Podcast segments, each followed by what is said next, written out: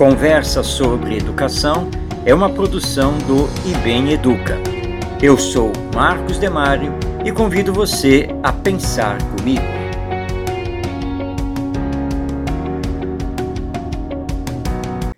Vem de longe em nossa história um ditado popular que afirma: tal pai, tal filho. Ou seja, que os filhos tendem a ter comportamento, gostos, hábitos e valores iguais ou muito semelhantes aos pais, pois se espelham neles e deles recebem fortes influências. Isso é verdade, atestando o poder da educação. Infelizmente, nem todos os pais atentam para essa forte influência que exercem sobre seus filhos. Vivem diante das crianças como se estas não lhes prestassem atenção como se suas palavras e atitudes nada tivessem com elas. Vivem no seu, no seu mundo adulto, esquecidos que existe um mundo infantil interagindo constantemente com eles. Outros pais sabem muito bem da influência que exercem sobre os filhos. Entretanto, não se preocupam em se autoeducar para dar bons exemplos e formar o caráter dos filhos. Pelo contrário, se comprazem em distorcer valores, em manter as velhas zonas de conforto, induzindo os filhos a terem que pensar como eles, a agirem como eles. Os pais devem se conscientizar que o amor liberta, que a educação promove a autonomia. Para isso, precisam se colocar sempre como aprendizes, tendo mente aberta para adquirir novos conhecimentos, refazer conceitos, reavaliar condutas, permitindo que os filhos realizem suas próprias descobertas.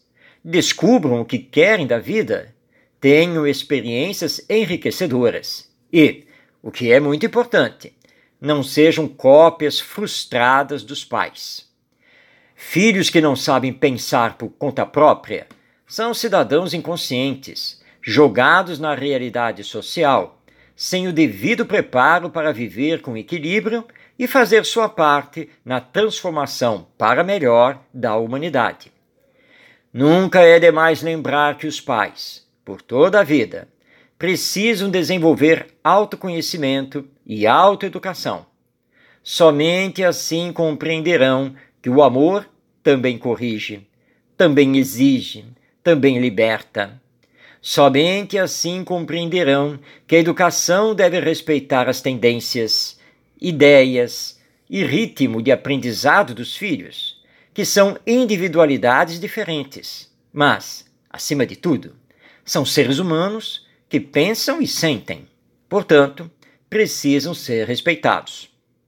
Compreendendo o amor e a educação, os pais darão bons exemplos, e não apenas sermões sabendo que o exemplo é a maior força da educação. Que adianta brigar com os filhos, colocá-los de castigo, fazer ameaças e, em alguns casos, chegar à violência física, à qual somos totalmente contrários, se essas coisas não são acompanhadas pelos exemplos, pelo carinho e pelo afeto? Se palavrões, xingamentos, palmadas, e outras coisas realmente educassem, já teríamos, e há muito tempo, uma humanidade vivendo em paz, justa e ética.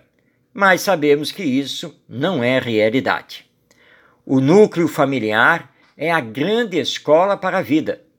Na família devemos ter diálogo, respeito, compreensão, auxílio, amor e educação. Aos pais, lembramos o brado de alerta do saudoso educador Isami Tiba: quem ama, educa. Eduquemo-nos para educar. Essa é a senha diante dos filhos e das crianças em geral.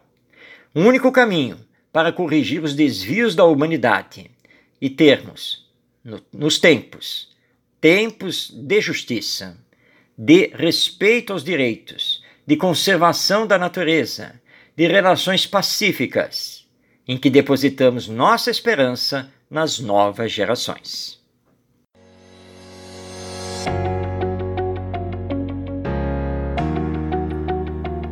Este é o podcast Conversa sobre Educação, disponível no site do IBEM Educa.